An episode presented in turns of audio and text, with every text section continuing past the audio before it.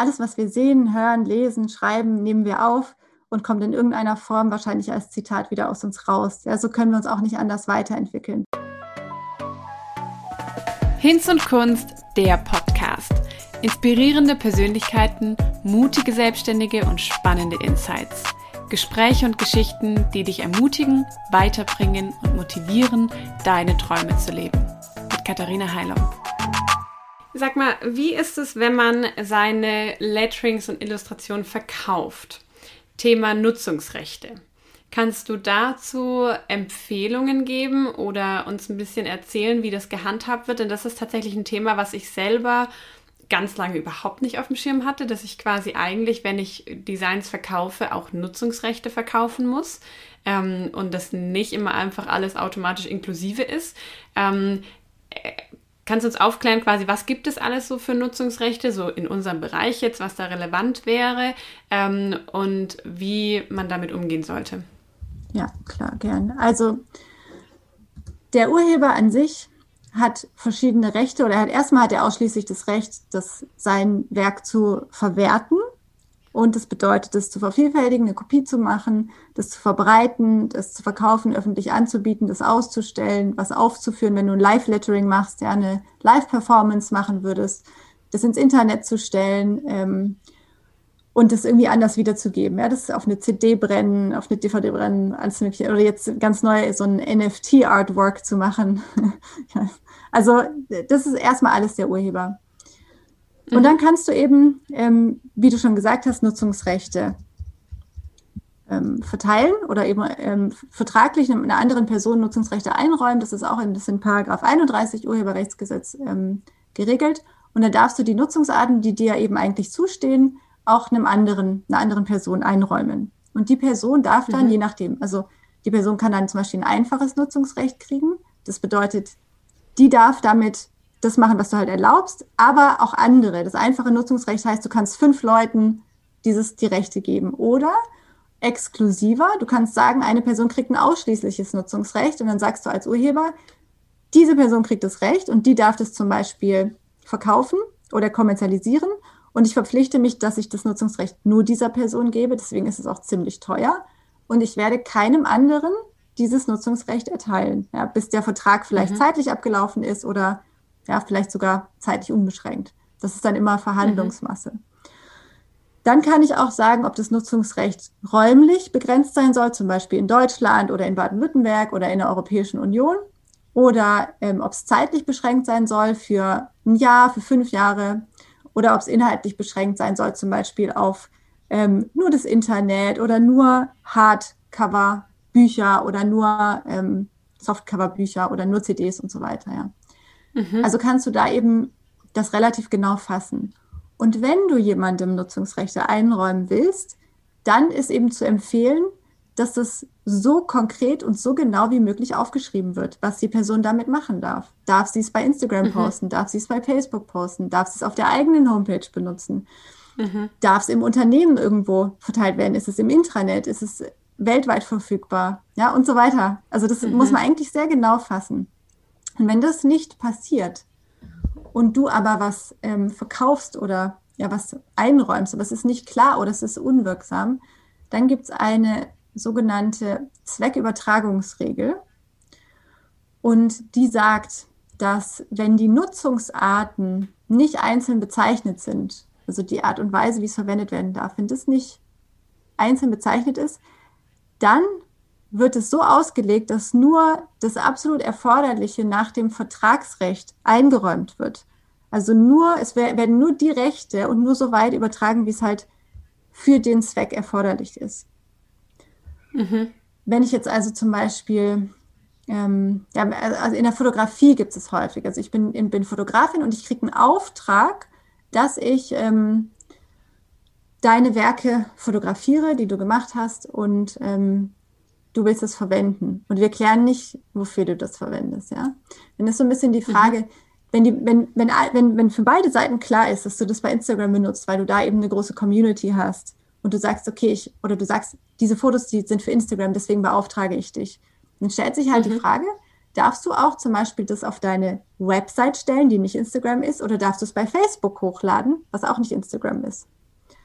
Und mhm. da kann man sich dann streiten, weil dann kann es kann halt sein, dass die Fotografin oder der Fotograf dann zu dir sagt, ja, ähm, hör mal, ich habe das nur für Instagram gemacht oder ähm, wir haben uns aber, oder das war nur für deine Website, der Auftrag war, mach Website-Fotos und jetzt verbreitest du das ganz woanders. Ähm, diese Art von Nutzungsrechte hatte ich dir gar nicht eingeräumt oder diese, mhm. diese Nutzungsart äh, habe ich dir nicht eingeräumt und dann kann es halt sein, dass die ähm, Ansprüche geltend macht, die Person, ja, und sagt, das ist eben, mhm. ähm, das Nutzungsrecht war nicht eingeräumt.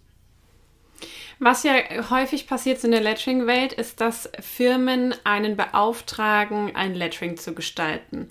Zum Beispiel entweder mit einem bestimmten Spruch für eine Art Kampagne oder mit bestimmten Stiften.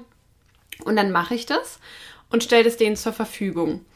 Und wie gesagt, ich wusste bislang nie, dass ich da Nutzungsrechte verkaufen muss. Deswegen war das quasi einfach in meinem Rechnungsbetrag, war halt dieses, ich, ich erstelle dieses Bild und natürlich bekommst du das Bild, weil wenn ich es nur erstelle, hast du ja nichts davon.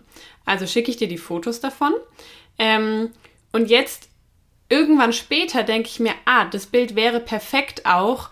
Ähm, jetzt werde ich hier angefragt, zum Beispiel für einen Artikel, für ein, eine Zeitschrift oder so, und die brauchen Bilder das Foto würde sich da voll gut eignen. Jetzt habe ich das ja eigentlich denen verkauft. Ähm, und irgendwie denke ich immer automatisch, dass es dann nur für die ist. Habe ich aber ja gar nicht gesagt. Ähm, darf ich das dann auch eben anderweitig verwerten? Darf ich die Letterings, die ich dafür erstellt habe, nochmal in einem anderen Kontext posten oder sogar eine Postkarte eben draus machen und verkaufen und so weiter? Oder muss ich das nachträglich nochmal klären? Du könntest es nachträglich klären, das wäre sozusagen, wäre sozusagen die feine Art, aber es kann auch sein, dass das Unternehmen dann nachträglich sagt, so, nee, nee, das war ja, war ja exklusiv vereinbart, wir haben ausschließliches Nutzungsrecht.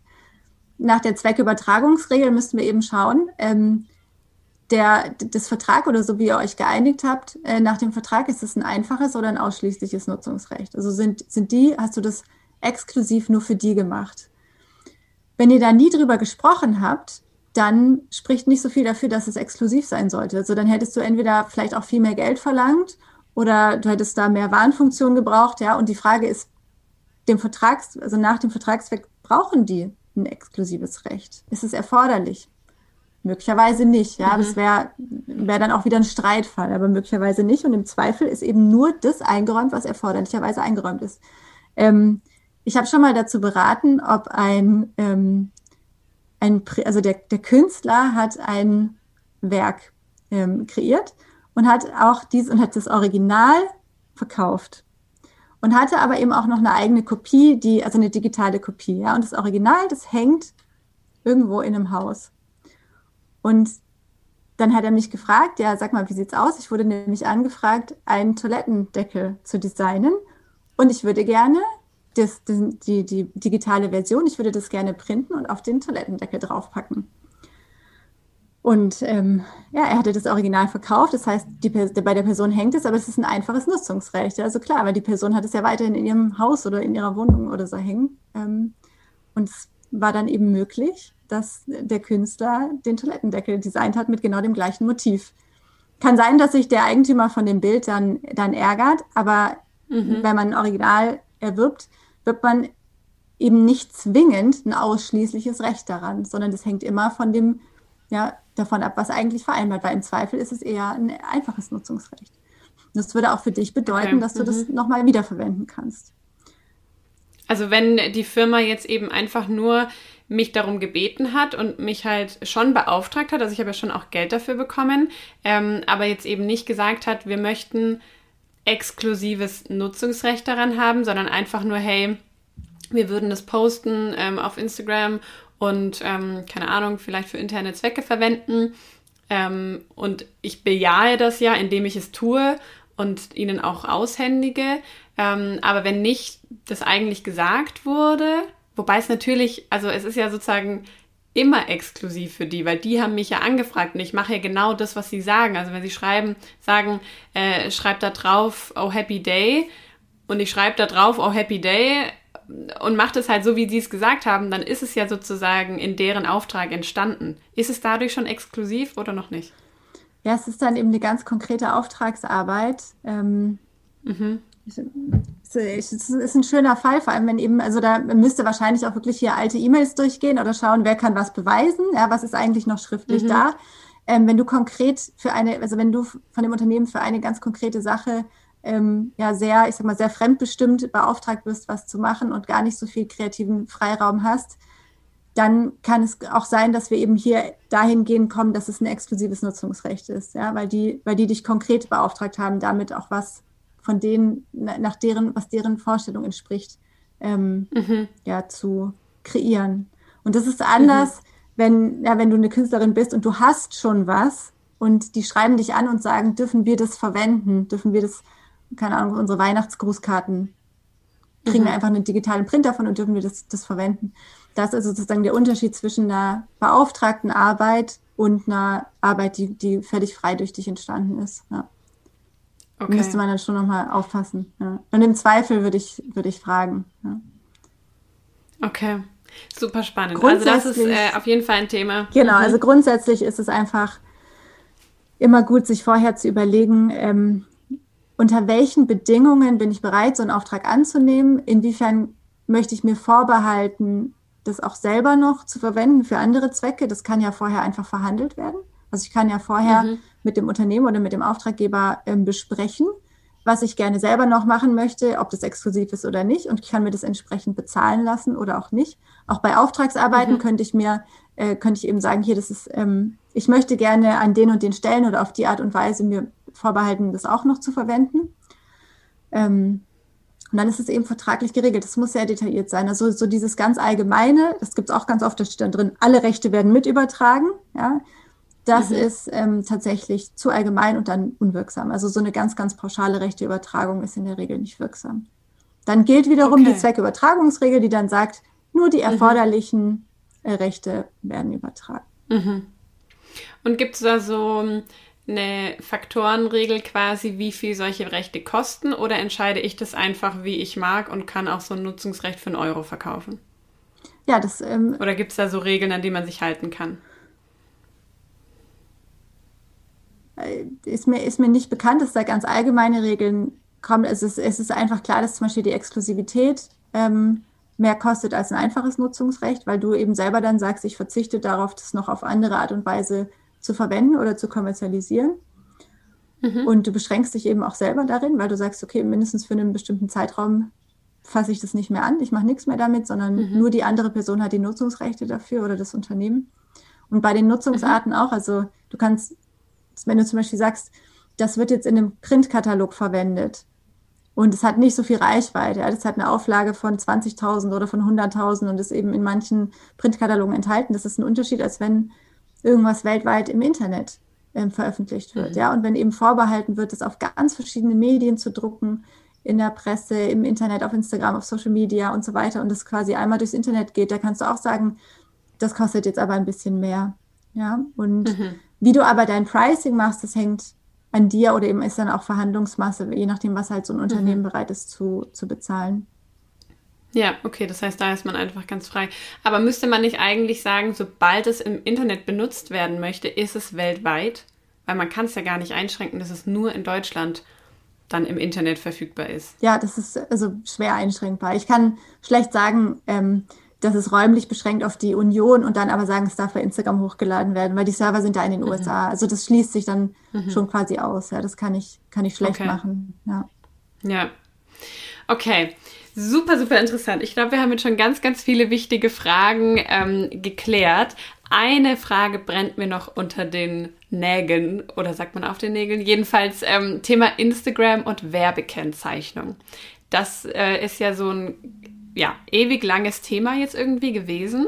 Und kürzlich kam da doch meines Wissens nach eine neue Verordnung oder wie auch immer man es nennt raus, ähm, die das nochmal neu quasi ähm, regelt. Wann muss etwas als Werbung gekennzeichnet sein und wann nicht? Also wenn ich jetzt zum Beispiel ganz klassisch Foto von einem Lettering mache, daneben liegt ein Stift, mit dem habe ich das geschrieben, die Marke ist erkennbar. Ähm, ich habe den Stift aber weder von der Marke gesponsert bekommen, ähm, noch bekomme ich von der Marke Geld dafür, dass ich den da drauflege. Das ist einfach meine Entscheidung. Der ist da sichtbar. Ist das Werbung? Also es gibt einen Gesetzentwurf. Das ist die mhm. wahrscheinlich die Verordnung, die du gemeint hast. Es gibt einen Gesetzentwurf zur Stärkung des Verbraucherschutzes im Wettbewerbs- und im Gewerberecht. Und da soll die kommerzielle Kommunikation, auch Werbung, ja, kurz ähm, neu geregelt werden, wo dann es jeweils davon abhängt, die Werbekennzeichnung davon abhängt, ob ich dafür eine Gegenleistung wie eine Provision oder ähm, das Produkt kostenfrei erhalten habe oder nicht, ähm, was dann im Endeffekt wieder mit Transparent, Transparenz zusammenhängt. Und so ist es heute eigentlich auch schon. Ja, weil jedes Gesetz oder die meisten Regelungen im Gesetz sind auslegungsbedürftig. Und dann ist immer die Frage, was ist eine Gegenleistung? Muss ich dafür aktiv Geld nehmen oder was, wenn mir das einfach zugeschickt wird? Ja, weil aber dann habe ich kein mhm. Geld für das Produkt bezahlt. Oder ähm, ohnehin, wenn ich, wenn ich was zugeschickt bekomme, unter der Bedingung, dass ich dann drei Postings mache oder das dreimal in einer Story bewerbe oder eben das ganz konkret festgelegt, festgelegt ist, so dass ich halt wirklich schon ja, so einen Influencer-Vertrag äh, oder in, in, in einem Influencer-Vertrag hänge, ähm, dann muss ich schon als Werbung kennzeichnen. Ja, weil, also gerade mhm. ähm, Personen mit einer sehr hohen Reichweite, die führen auch in der Praxis dazu, dass Verbraucher eine Entscheidung darauf basieren und eben sagen, das wurde mir empfohlen, das kaufe ich jetzt. Das ist ja total toll. Mhm. Ähm, die Katharina benutzt es auch. Die benutzt auch diese Stifte oder auch diese Farben und wenn die das für gut befindet, dann befinde ich es auch für mhm. gut. Und wir müssen hier eben darauf achten, dass transparent gemacht wird, ob du dafür eben zum Beispiel Geld bezahlst und es eben vielleicht äh, Geld bekommst und es vielleicht machst, nicht nur, weil du es wirklich selber ganz, also persönlich ganz toll findest und da äh, dafür stehst, sondern weil du auch ein wirtschaftliches Interesse daran hast, das zu vermarkten für ein anderes mhm. Unternehmen. Mhm. Und das muss im Moment nach dem Gesetz gegen den unlauteren Wettbewerb, nach dem UWG, kenntlich gemacht werden. Und wenn du so eine geschäftliche Handlung nicht kenntlich machst, also dass du das Produkt von einem anderen, also die, die Absatzförderung von einem anderen Produkt ähm, steigern möchtest, dann kann es eben sein, dass du einen Verstoß hast wegen einer Irreführung. Ja. Mhm. Und Aber wenn ich jetzt eben den mir selber gekauft habe, ähm, also ich glaube, diese Verwirrung herrscht vor allem bei so mehr oder weniger Hobbykünstlern, die halt Angst haben, aus Versehen etwas zu posten ähm, und dann verklagt zu werden, weil sie es nicht als Werbung gekennzeichnet haben. Dabei haben die sich jeden Stift selber gekauft und ähm, kriegen überhaupt nichts dafür.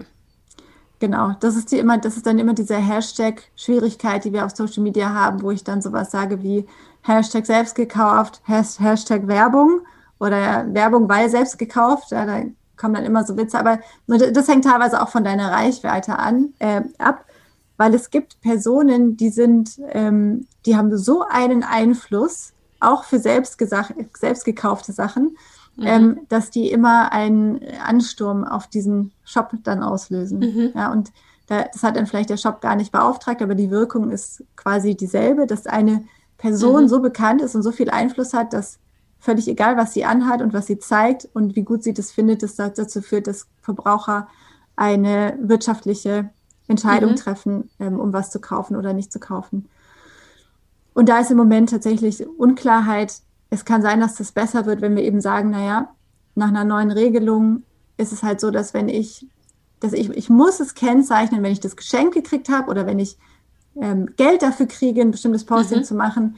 Wenn ich aber was poste und da steht gar nichts dabei, oder vielleicht, ähm, ja, und, und ich poste was und da steht gar nichts dabei, man erkennt aber eine Marke, dann könnte man eben sagen, okay, gut, das ist alles wunderbar, ich habe dafür kein Geld gekriegt, ähm, ich mache keine Werbung in dem Sinne, sondern ich zeige halt was, was ich gut finde. Was passiert, wenn ich die Marke markiere?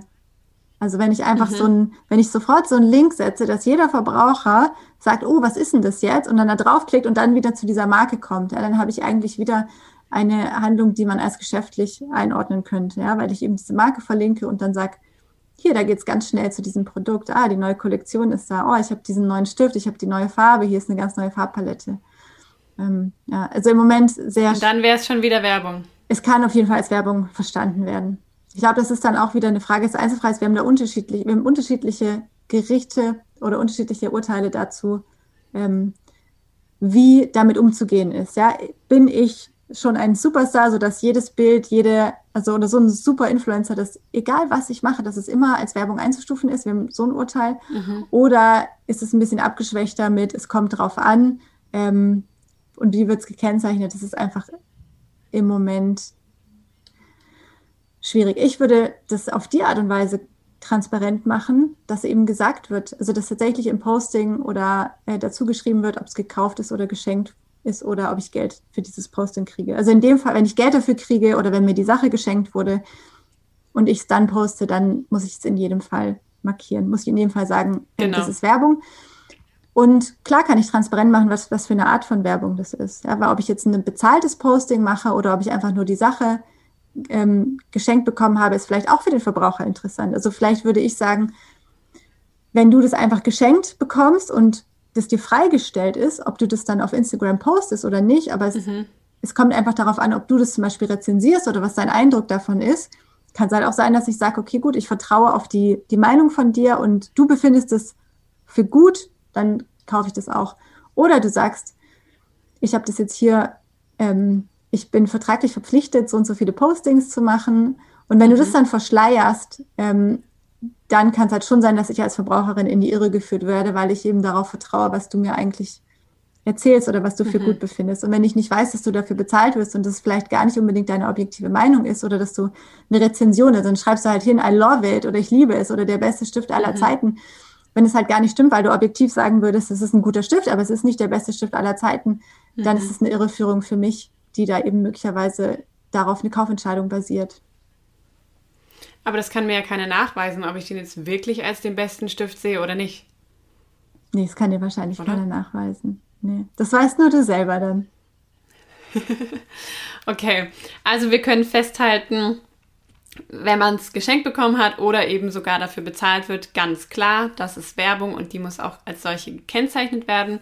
Aber wenn man es einfach nur aus persönlicher Überzeugung postet und zeigt und bewirbt, sozusagen, ist ja trotzdem eben immer Werbung, weil man es eben ähm, bewirbt, aber keine Gegenleistung dafür fließt, dann ist es sozusagen nett, wenn ich das trotzdem kennzeichne im Sinne von Transparenz und irgendwie, okay, ich ja, zeige oder ich erkenne an, das ist Werbung, aber ähm, eigentlich müsste man nicht.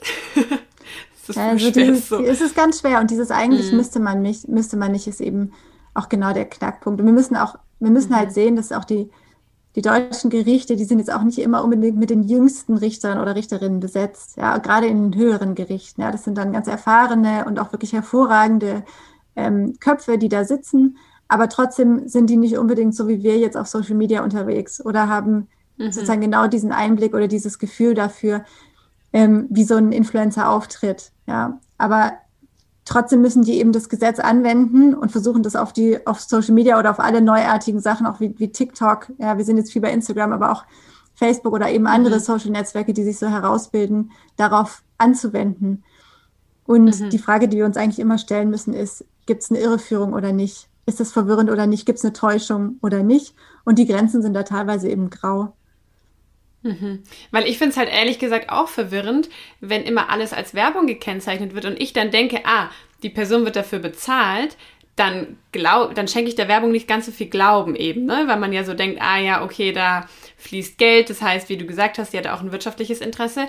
Dabei ist es gar nicht so, sondern sie kennzeichnet es einfach nur aus Angst, es könnte ihr irgendwie vorgeworfen werden und dann ist es, finde ich, auch wieder eine Irreführung in die andere Richtung. Ja, es ist, lässt, sich, lässt sich auch hören, kann auch so argumentiert werden, ja, weil, nicht, weil nicht, wie du eben schon sagst, dieses, dieses Vertrauen, also dass eine Person, der du vertraust, dir was empfiehlst und du dann halt sagst, okay, die Person hat da eine bestimmte Erfahrung mitgemacht und hat es für gut befunden und ich vertraue dieser Person, deswegen kaufe ich mir das jetzt auch oder will es auch ausprobieren, mhm. ist was anderes wie, und das ist genau das, wie dieser Hinweis, Achtung, Werbung, weil du in dem Moment als informierter Verbraucher eben sagst, oh Moment, ja, da versucht man mir was zu verkaufen. Und dann bist du ein bisschen mhm. vorsichtiger. Ja, und genau die Grenze ist eben schwierig, deswegen bin ich da ein großer Fan von Transparenz, dass eben, ja, das vielleicht eine, dass eben eine Auseinandersetzung mit dem Produkt erfolgt, dass ich halt sage, das wurde mir zugeschickt und ich habe es ausprobiert mhm. und so und so ist es. Aber sobald du halt hörst, das wurde mhm. mir zugeschickt, dann geht schon bei dir so ein kleines Lämpchen an, ja, so ein Warnlämpchen. Ja, so, ah, okay. Ja. Mhm. ähm, mhm. wie, wie objektiv ist es die Berichterstattung. Aber wenn die Person sagt, ich habe mir das selber gekauft und ich setze mich damit mhm. auseinander und dann schreibt man dieses Hashtag weil Markennennung, äh, Werbung weil Markennennung. Mhm. Ja, bin ich schon fast ein mhm. Fan von Werbung weil Markennennung, weil dann weiß, in dem Moment weißt du, die Person ist jetzt äh, eher unsicher, ähm, mhm. hat sich selber was gekauft, rezensiert es vielleicht oder ähm, macht einen objektiven Eindruck. Oder wenn du ein Lettering machst und dann sagst, das habe ich mit dem und dem Stift gemalt, war mhm. super, ja, dass du dann halt sagst, okay, ich mache, sonst hast du den Kommentaren die Frage, was ist das für ein Stift? Und dann müsstest du dir im mhm. Kommentar auch beantworten, was das für ein Stift ist oder welche mhm. Marke das ist. Und dann hast du auch wieder die Markennennung. Genau, das ist genau. nicht ganz einfach, ja. Okay. Ähm, ich sehe gerade auf meinem äh, auf meinen vorbereiteten Fragen hier noch eine Frage, die nochmal so ein bisschen anderen Themenbereich vielleicht anschneidet. Und zwar zum Thema, inwiefern sind Ideen geschützt? Also Ide Produktideen, Konzeptideen, ähm, sowas. Wie zum Beispiel habe ich mich mal gefragt, ich habe ja so ein meditatives Handlettering-Programm entwickelt. Das habe ich im Rahmen meiner Bachelorarbeit entwickelt, weil ich eben untersuchen wollte, ob Handlettering einen stressreduzierenden Einfluss hat.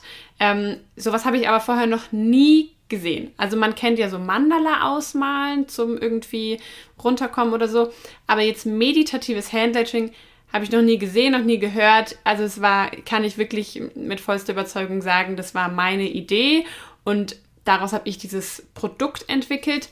Jetzt könnte aber ja jemand sagen, also dass Handlettering nun mal eine meditative Wirkung hat, das habe ich ja nicht erfunden. Das ist nun mal, wie es ist. Ähm, und da kann ich auch nichts dafür. Ich mache auch so ein Produkt. Ich nenne es ein bisschen anders, aber ich mache eigentlich das gleiche Prinzip. Ist meine Idee da irgendwie schutzfähig? Nee, dann hast du einfach einen Wettbewerber oder eine Wettbewerberin. Und das kann passieren. Also das ist auch gewollt ähm, mhm. und gewünscht. Ja, das fördert die Innovation und solange eben keine gewerblichen Schutzrechte von dir eine Marke, ja, also so, so eine, oder mhm. eben äh, eine komplette Kopie von deinem Material, ja, das dann eben, also ein Magazin, das du rausbringst oder auch Unterrichts, was immer Übungsmaterialien, die du stellst, die du komplett kreiert, designt und dann veröffentlicht hast, wenn ich das eins zu eins kopiere ähm, und in den Verkauf bringe, dann kann es schon sein, dass du eben da äh, dazwischen funken kannst und sagen kannst, hier, das gilt aber so nicht. Ne? Also mhm. die Idee an sich kannst du nicht schützen lassen. Ne? Ideen kann ja. ähm, und auch eine, eine, Copycat von deiner Idee oder eben ein, ein, Wettbewerber, den kannst du nicht davon abhalten. Da kannst du nur schauen, dass du eben selber ähm, besser bist oder beliebter oder die besseren Workshops anbietest oder die schöneren Zusammenstellungen oder das bessere Pricing. Ähm, und einfach mhm. gucken, welche Angebote du dir, deinen Kundinnen und Kunden machst, ähm, dass sie eben bei dir bleiben oder bei dir sind und nicht unbedingt zum Wettbewerber gehen aber mhm. verhindern, dass das, dass das gibt, ähm, dass es, also du kannst jetzt wahrscheinlich auf meditatives Handlettering kein Monopol ähm, beanspruchen. Ja. ja? ja. Ähm, auch der vom Namen her, jetzt könnte, könnte, könnte natürlich so die Frage gestellt werden, naja, kann ich eine Marke eintragen für den Namen meditatives Handlettering? Ja, und kann ich quasi sagen, das darf niemand, niemand darf selber sagen, ich biete meditatives Handlettering an. Hm. Aber hier haben wir einfach das Problem, dass es sehr beschreibend ist. Ja, und eine Marke ja. darf nicht beschreibend sein, das heißt auch sowas ist dann, ist dann schwierig. Aber das Konzept, ähm, das wird schwierig sein, das, das zu verteidigen gegenüber Wettbewerbern. Mhm. Ja. Das finde ich zum Beispiel einen super spannenden Punkt auch, ähm, dass Ideen nicht schutzfähig sind und auch man das auch gar nicht will. Das finde ich total interessant, eben gerade unter diesem Wettbewerbsaspekt, dass es eben gewollt ist, dass viele verschiedene Leute die gleiche Produktidee sozusagen ähm, machen, um eben, wie du sagst, Innovation zu fördern. Weil das stimmt natürlich. Wenn ich jetzt wüsste, ah ja, ich habe ich hab den Stift erfunden, ich bin der Einzige, der jenen Stift machen darf, dann würde ich wahrscheinlich mein Leben lang den gleichen Stift produzieren, weil der läuft. Ähm, aber dadurch, dass ja ganz viele Leute Stifte produzieren und herstellen und verkaufen, ist man eben immer wieder gefordert, wieder was Neues zu machen, sich was Besseres zu überlegen, was Kreativeres und so weiter und so fort. Ähm, das heißt, da wird Innovation gefördert in dem Fall. Genau. Ja, und Verbraucher profitieren dann auch, weil sich eben das Pricing anpasst. Ja, weil sonst, wenn du die, mhm. wenn du die einzige Person bist, die Stifte macht, dann kannst du auch sagen 1000 Euro pro Stift und ich mache irgendwie nur fünf im Jahr oder ich weiß es nicht. Ja, und alle sind von dir ja, abhängig. Ja. Und das wäre, mhm. wäre eben nicht besonders gut, wenn so viele Abhängigkeiten ähm, entstehen. Ja, und so versuchen wir einen ganz gesunden Wettbewerb zu kreieren, der eben an bestimmte Regeln gebunden ist. Und es gibt Sachen, mhm. die sind absolut zulässig. Ähm, und es sind eben Sachen, die sind, äh, die sind nicht zulässig. Ja, also mhm. das ist dann alles im Gesetz gegen den unlauteren Wettbewerb geregelt. Wie darf ich werben? Wie muss ich kennzeichnen? Wann habe ich eine Irreführung? Ja, was ist, welches, welches Marketing ist erlaubt? Ja, da sind diese ganzen Einwilligungen mhm. für Telefonwerbung, für E-Mail-Werbung. Ähm, ist Cold Calling erlaubt oder nicht? Das ist nicht erlaubt in der mhm. Regel. Ja. ähm, und wenn sich alle mhm. an diese Regeln halten, dann haben wir eben ähm, also im Sinne des Gesetzgebers einen gesunden, gesunden Wettbewerb und einen gesunden Markt, auch ja. für die Allgemeinheit. Mhm, mhm. Das heißt, Konzepte und Produktideen und eben auch so, wie du angesprochen hast, Workshop-Ideen und so, das kann man nicht schützen und da muss man einfach selber schauen, dass man der Beste bleibt. Genau. Oder halt eben es irgendwie besonders macht, irgendwie noch einen anderen USP findet ähm, und es irgendwie so gestaltet, dass eben der Kunde zu einem kommt. Super interessant. Also finde ich nochmal irgendwie eine ganz coole andere Richtung, weil die anderen Themen ja quasi immer darauf abzielen, so den den Urheber eben zu schützen und so dieses alleinige ähm, Recht irgendwie zu verteidigen und in dem Fall aber eben so fast ein bisschen konträr so, nee, das schützen wir ganz bewusst nicht, ähm, sondern das ist sozusagen, ähm, ja, fördert so das Allgemeinwohl. Ja, es sehr, wird, sehr cool. es wird sehr, ganz konkret das Werk des Urhebers geschützt. Ja, also, mhm, und ja, das, das, hängt eben genau. dann schon an der Sache, die ich in den Händen halten oder sehen oder fühlen oder hören mhm. kann. Und dieses Werk ist geschützt und eine Produktidee ist natürlich mhm. sehr schwammig und sehr wenig greifbar. Und da ist es dann schwierig zu sagen, das darf so nicht nachgemacht werden. Also ich brauche dann eben ansonsten mhm. zum Beispiel eine Erfindung ähm, eine technische Erfindung, die ich, wo ich ein Patent anmelden kann, oder eben am Ende ein Werk, das dann urheberrechtlich möglicherweise mhm. geschützt ist und ansonsten, ja, wie du sagst, ist es mhm. ähm, nicht, nicht schutzfähig, wenn es in keine dieser ja. Kategorien reinpasst. Ja. Annalena, haben wir irgendein Thema ausgelassen, wo du sagst, oh, darüber habt ihr jetzt noch gar nicht nachgedacht, ihr solltet euch mal beschäftigen mit? Ich würde vielleicht noch ähm, doch noch ergänzen, was zu den Folgen von, also wenn tatsächlich eine Urheberrechtsverletzung eingetreten ist. Ähm, mhm. Ich habe vorhin angesprochen, dass möglicherweise eine Unterlassungserklärung eingefordert wird, ähm, wenn man das anwaltlich abgestimmt hat, die möglicherweise abgegeben wird oder auch nicht. Ähm, was aber eben auch passieren kann, ist, wenn die Unterlassungserklärung nicht abgegeben wird, ist, dass möglicherweise ein Gerichtsverfahren folgt. Dann habe ich nicht einen Vertrag, also wenn ich dann unterliege vor Gericht, habe ich eben nicht einen Vertrag mit der Person. Das ist die Unterlassungserklärung, die ich abschließe. Das ist ein Vertrag, an den ich gebunden bin. Wenn ich vor Gericht unterliege, dann verpflichtet das Gericht mich dazu, mit dem, mit dem Urteil ähm, oder mit der Entscheidung des Gerichts werde ich dazu verpflichtet, eine bestimmte Handlung zukünftig zu unterlassen, zum Beispiel die Vervielfältigung von einem geschützten Werk. Und wenn ich es mhm. doch tue, dann muss ich ein Ordnungsgeld bezahlen. Und da steht dann eine ganz erschreckend hohe Summe drin. Da steht dann nämlich bis zu 250.000 Euro pro Verstoß. Aber es ist ein bis zu. Ja, und damit ist halt mhm. halt nicht gemeint, dass 250.000 Euro bezahlt werden müssen, sondern bei einem wiederholten Verstoß wird dann ein angemessener Betrag als Ordnungsgeld fähig und die Ordnungsgelder, die gehen eben nicht an den Vertragspartner, an die geschädigte Person, sondern die gehen zum Beispiel oder die gehen in der Regel an irgendeine soziale Einrichtung, an den Staat in der Regel. Ja. Mhm. Ähm, und damit nehme ich dem Urheber, also zum Beispiel, wenn ich eine, eine Abmahnung habe, die möglicherweise ähm, eigentlich nur darauf abzielt, Geld zu verdienen künftig oder eben, ich weiß eh schon, dass ein erneuter Verstoß begehen wird. Ich kann damit total gut Geld verdienen, wenn immer wieder gegen diesen Vertrag verstoßen wird. An einem Ordnungsgeld verdient der Urheber nicht mit oder der, der Verletzte verdient an einem Ordnungsgeld nicht mit. Deswegen ist es manchmal strategisch die bessere Entscheidung. Ähm, trotzdem sollte, wenn trotzdem sollte eine Urheberrechtsverletzung nicht erneut begangen werden, wenn, wenn sie denn vorliegt. Mhm. Ja, das ist mhm. klar. Ähm, und andere Ansprüche, die eben dann noch geltend gemacht werden können, sind Schadensersatzansprüche. Ja, und damit hängen dann auch diese Auskunftsrechte zusammen. Wenn ich zum Beispiel Geld damit verdient habe, also der Urheber kann entweder den tatsächlich entstandenen Schaden, wenn er den äh, beziffern kann, das ist natürlich häufig schwierig, geltend machen, oder kann die Auskunftsrechte geltend machen und dann zum Beispiel sagen, ich habe einen entgangenen Gewinn und dann wird der entgangene mhm. Gewinn beziffert und dann muss der bezahlt werden. Oder, und das ist so die dritte ähm, Möglichkeit des Schadensersatzanspruchs, die ist dann, das ist die Lizenzanalogie. Ich fordere das ein, was ich gekriegt hätte, wenn man mich gefragt hätte, also wenn wir einen Vertrag geschlossen hätten und wenn ich die mhm. Nutzungsrechte mhm. übertragen hätte.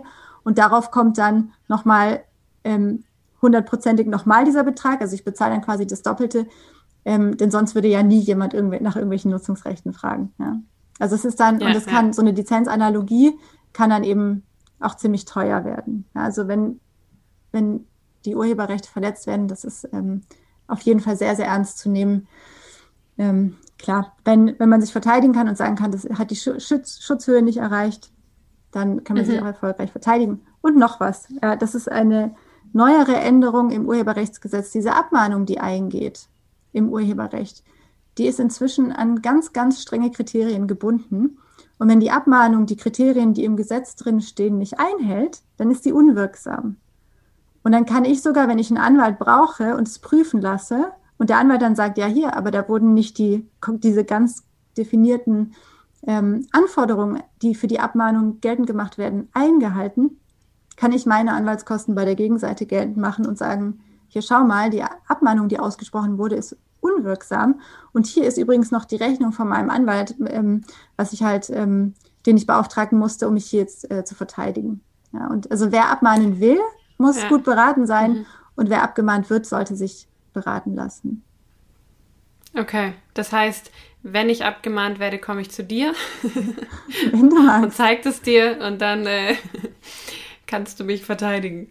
Genau. Ja, es ist tatsächlich, finde ich, immer so ein, ähm, so ein Bereich, wo man sich echt so ein bisschen, ja, eben so diese Angst hat, dass man womöglich einen Fehler begeht, obwohl man es gar nicht weiß. Aber wie es ja auch im Volksmund heißt, Unwissenheit schützt nicht vor Strafe.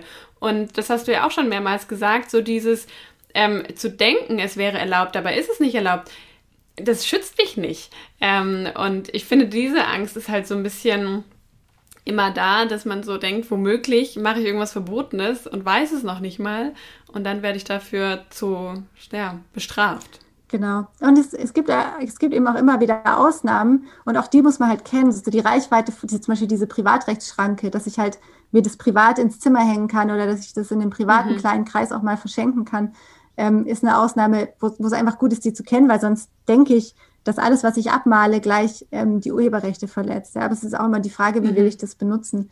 Ähm, oder auch zum Beispiel, wenn ich draußen, also wenn ich draußen rumlaufe und fotografiere ähm, von außen, oder wir haben einen ganz neuen Urteil, wo mit, mit Drohnen fotografiert wird. Da gibt es eine, die mhm. Panoramafreiheit. Also wenn ich draußen fotografiere und dann ein Foto habe und darauf dann Lettering mache, dann habe ich das Urheberrecht an dem Lichtbild oder an dem Lichtbildwerk. Und ich kann damit auch machen, was ich will. Und es ist halt draußen, da kann keiner hinkommen und sagen, hier, da ist jetzt aber äh, ein bestimmtes Wahrzeichen abgebildet, eben eine Statue im öffentlichen Raum oder ein ganz, ganz schöner Brunnen und es darf jetzt nicht, nicht ähm, fotografiert werden. Ja, also auch dafür haben wir in mhm. Deutschland eine Schranke. Und die ist aber begrenzt, weil es müssen bleibende ähm, Werke sein, die ich da draußen finde oder bleibende Statuen zum Beispiel. Und mhm. da haben wir eine interessante Entscheidung. Es gibt so ein Künstlerehepaar, das heißt ähm, Christo und äh, Jean-Claude, die verpacken Gebäude mhm. in, also zum Beispiel haben die den Reichstag einmal eingewickelt in, in Stoff. Und das nächste, was, was passieren soll, ist in, in Paris, obwohl leider Christo verstorben ist, aber in Paris soll der Arc de Triomphe verpackt werden. Und das ist dann draußen und es ist dann eben eingepackt. Und dann gab es ähm, in Deutschland ein BGH-Urteil dazu, ob ich als Fotograf da eben dieses, diesen eingepackten Reichstag fotografieren und dann kommerziell benutzen darf. Ja? Mhm. Und es ist halt nicht bleibend. Also diese Panoramafreiheit, die sagt, es muss eben von Dauer sein und der Reichstag ist von Dauer, aber nicht diese künstlerische ähm, Umfassung, mhm. nicht, nicht der eingepackte Reichstag. Also da muss man eben auch ein bisschen aufpassen. Das heißt, wir haben eine Schranke, wo die ähm, ja, wo eben bestimmte ähm, möglicherweise geschützte Sachen im öffentlichen Raum von mir verwendet werden können und auch kommerzialisiert mhm. werden können. Aber die Schranke ist eben nicht, ähm, nicht unendlich oder eben nur in einem bestimmten Bereich und den muss ich einfach kennen oder mich vorher schlau machen, mhm. wie weit es geht. Ja, okay. Spannend.